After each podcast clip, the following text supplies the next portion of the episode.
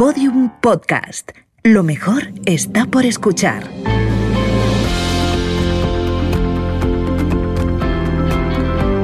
¿Te has preguntado alguna vez cómo crecer profesionalmente? ¿Cómo convertir una crisis en una oportunidad? ¿Cómo ser exitoso pero feliz? ¿Cómo desarrollar la creatividad? Conversaciones SER. Conversaciones que inspiran. Un podcast de SER Business and Law School producido por Podium Studios. Tu talento se merece un gran futuro. Conversaciones SER con Marabad. En 2010, la crisis económica dio un zarpazo a Infojobs. El director general de la compañía, Jaume Gurt, se preguntó qué hacer ante el desastre y su respuesta fue crear una cultura de la felicidad, la alegría y el desarrollo personal. Cuando consigues poquito a poco que la gente vaya abriendo su corazón, el espacio donde uno trabaja eh, ya no es el lugar donde voy simplemente a hacer unas tareas, es un lugar donde voy a vivir, un lugar donde voy a disfrutar, un lugar donde voy a crecer. Y eso lo cambia todo, ¿no? Descubrió que los conocimientos técnicos se pueden adquirir, pero a veces es más importante la personalidad, los valores y las actitudes de la persona. Una cosa sencilla, barata y, que además refuerza la autoestima de los trabajadores es identificar qué valores tiene cada uno y qué está dispuesto a compartir, qué capacidades, qué conocimientos. Y entonces se pueden montar pequeñas sesiones de trabajo donde un trabajador forma, acompaña, asesora al resto. ¿no? Una forma muy fácil de crecer. A partir de entonces se especializó en algo nada común, conseguir que los empleados de una empresa sean más felices. Pues trabajamos el liderazgo, trabajamos la comunicación, trabajamos la cercanía de las personas, trabajamos la capacidad de escuchar, tan importante, ¿no? La capacidad de reconocer. Hoy, Jaume Gurt es consultor en transformación cultural y liderazgo. Y para cambiar el humor de una compañía usa métodos como la meditación, las constelaciones o sencillamente quitarse la corbata. Jauma, tu trabajo consiste en ayudar a otros a que sean felices en su trabajo. ¿Cómo se consigue eso? Pues se consigue primero con mucha paciencia, escuchando muchísimo y sobre todo alimentando la ilusión. Eh, todos los trabajadores cuando van a trabajar por primera vez están ilusionados y, son felices en su nuevo trabajo. Lo que sucede es que en las organizaciones, a través de las dinámicas que se producen, pues uno va perdiendo esa ilusión y termina más que feliz, termina todo lo contrario, ¿no? A menudo hablas del amor en el lugar de trabajo y lo muestras con una historia muy bonita que pensaste que llevaste a cabo con una mujer llamada Begoña. ¿Cómo fue esa historia? Bueno, Begoña tenía un proceso de cáncer de mama. Eh, yo la conocía porque había compartido con ella pues, la cena de Navidad, y habíamos charlado, nos habíamos conocido.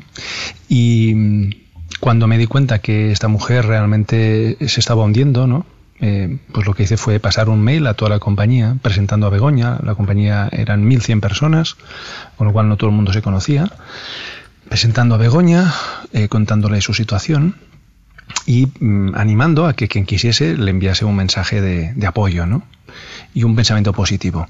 Y, eso fue mágico, ¿no? porque centenares de personas le enviaron ese, ese, miércoles por la noche un mensaje de apoyo con un pensamiento positivo. Eh, y ella por, por, primera vez no se sintió sola ¿no? en ese proceso.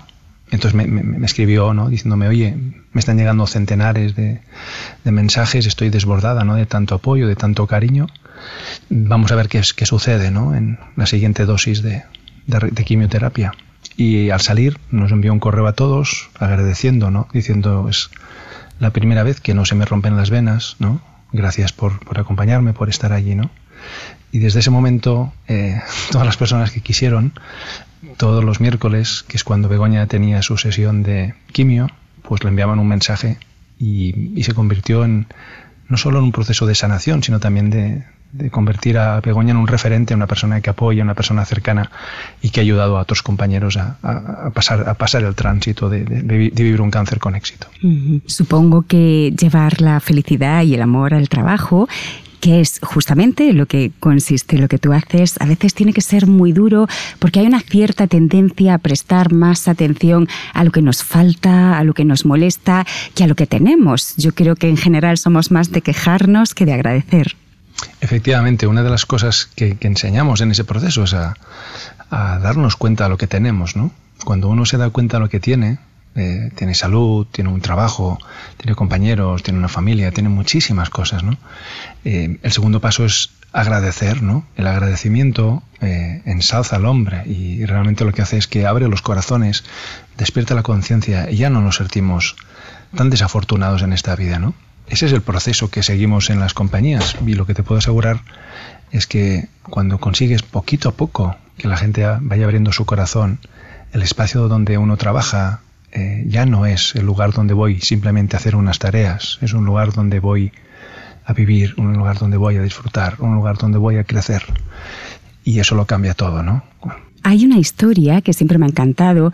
El explorador Shackleton, cuando en 1913 estaba armando su expedición para ir al Polo Sur, cuando entrevistaba a tantísimos hombres, una de las preguntas que le hacía era si sabían cantar. Y eso lo hacía porque quería gente feliz, gente positiva en el equipo. Tú siempre hablas de que las empresas tienen que crear el entorno, el espacio, para que las personas puedan ser felices. Pero ¿crees que también es necesario ser conscientes de que es importante introducir y que haya personas con esa actitud para que refuercen el equipo y que no solo tiene que venir de la compañía, sino que también es muy importante encontrar personas con esa actitud de la vida? Evidentemente, las, empresas y cualquier persona que trabajamos no somos nadie para controlar la felicidad de otros, ¿no? Lo que sí podemos es crear el espacio, el entorno de cultivo para que ella se pueda, pues pueda crecer y reproducirse, ¿no? ¿Cuáles son los aspectos que trabajamos? Pues trabajamos el liderazgo, trabajamos la comunicación, trabajamos la cercanía de las personas, trabajamos la capacidad de escuchar, tan importante, ¿no? La capacidad de reconocer. Todas estas pequeñas cosas son las que van a transformar las relaciones y el espacio.